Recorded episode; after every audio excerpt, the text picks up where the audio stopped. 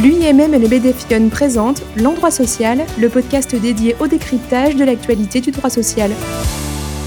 Bonjour à tous et bienvenue dans un nouvel épisode de l'endroit social. Aujourd'hui, je vous propose de démarrer une mini-série d'enregistrements consacrée aux congés payés. Au fil des semaines, nous avancerons ensemble sur les différentes questions qui se posent sur ce sujet si important pour les entreprises et les salariés. Bien, maintenant que le rendez-vous est pris, commençons dès à présent sur la notion d'acquisition des congés payés. D'abord, sur le principe général, tous les salariés ont droit, sous certaines conditions, à 5 semaines de congés payés légaux, annuels, les dispositions législatives et réglementaires qui accordent et organisent ce droit sont d'ordre public, c'est-à-dire qu'elles sont impératives. L'octroi au salarié des congés qu'il a acquis constitue une obligation pour l'employeur. Il lui appartient de prendre les mesures nécessaires pour permettre au salarié d'en bénéficier. Et de son côté, le salarié a lui aussi l'obligation de prendre effectivement ses congés. À défaut, il ne saurait réclamer aucune indemnisation. C'est à l'employeur qu'il appartiendra de prouver que les congés ont bien été pris. Au niveau de l'acquisition légale, l'article L3141-3 du Code du travail prévoit que le salarié a droit à un congé de deux jours et demi ouvrables par mois de travail effectif chez le même employeur.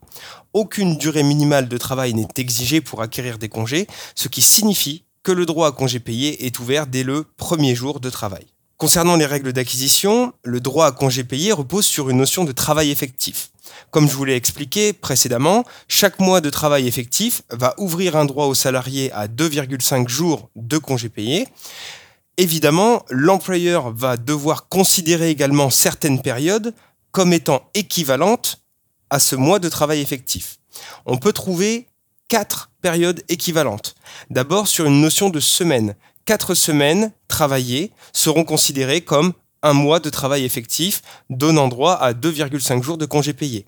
On trouvera ensuite 24 jours si l'horaire de travail est réparti sur 6 jours de la semaine, 22 jours si l'horaire de travail est réparti sur 5,5 jours de la semaine, et enfin 20 jours de travail si l'horaire de travail est réparti sur 5 jours de la semaine, soit 240 jours de travail pour obtenir un droit plein à congé payé de 30 jours ouvrables. Le décompte le plus favorable aux salariés devra toujours être retenu. L'équivalence en semaine fait apparaître un point très important. Dans ce mode de calcul, 48 semaines de travail suffisent pour ouvrir droit à l'intégralité du congé. 48 semaines égale 12 périodes de 4 semaines multipliées par 2,5 jours de congé. Cela signifie donc qu'un salarié pourra se permettre 4 semaines d'absence par an sans subir aucun impact sur ses congés payés, une année étant considérée comme égale à 52 semaines. Quoi qu'il en soit, le salarié ne pourra pas acquérir légalement plus de 30 jours ouvrables de congés payés par an. Il en sera ainsi que le salarié soit à temps plein ou à temps partiel.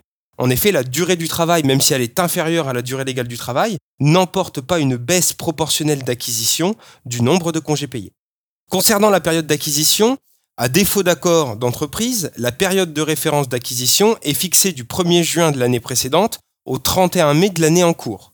En revanche, un accord collectif pourrait venir fixer la date de début de la période de référence pour l'acquisition des congés à une période différente.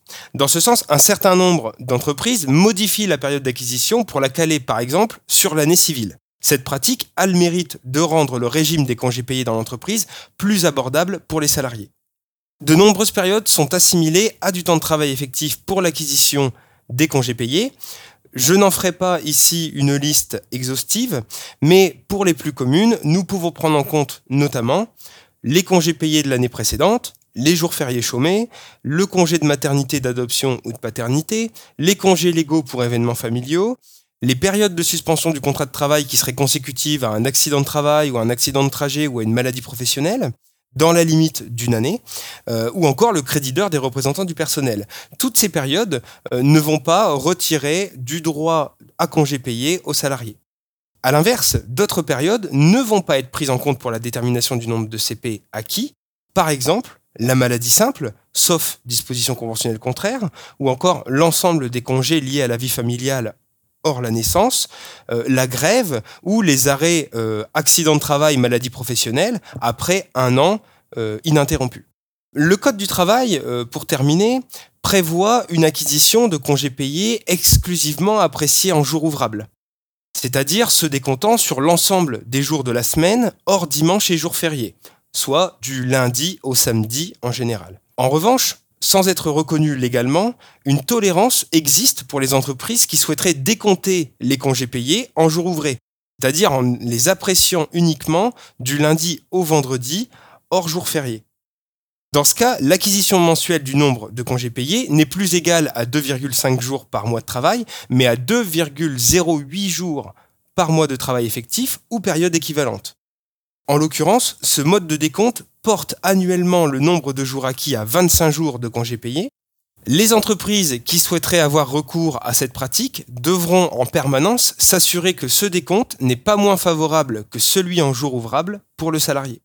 Cet épisode touche déjà à sa fin. J'espère que les modalités d'acquisition des congés payés n'ont plus de secret pour vous. Dans le cas contraire, n'hésitez pas à contacter le service juridique pour plus de précisions. Je vous retrouve prochainement pour l'épisode 2 de cette mini-série où nous aborderons la question de la prise des congés payés. D'ici là, je vous souhaite une bonne journée. Portez-vous bien. Ciao. Merci d'avoir écouté ce podcast et à bientôt pour un nouvel épisode de l'endroit social.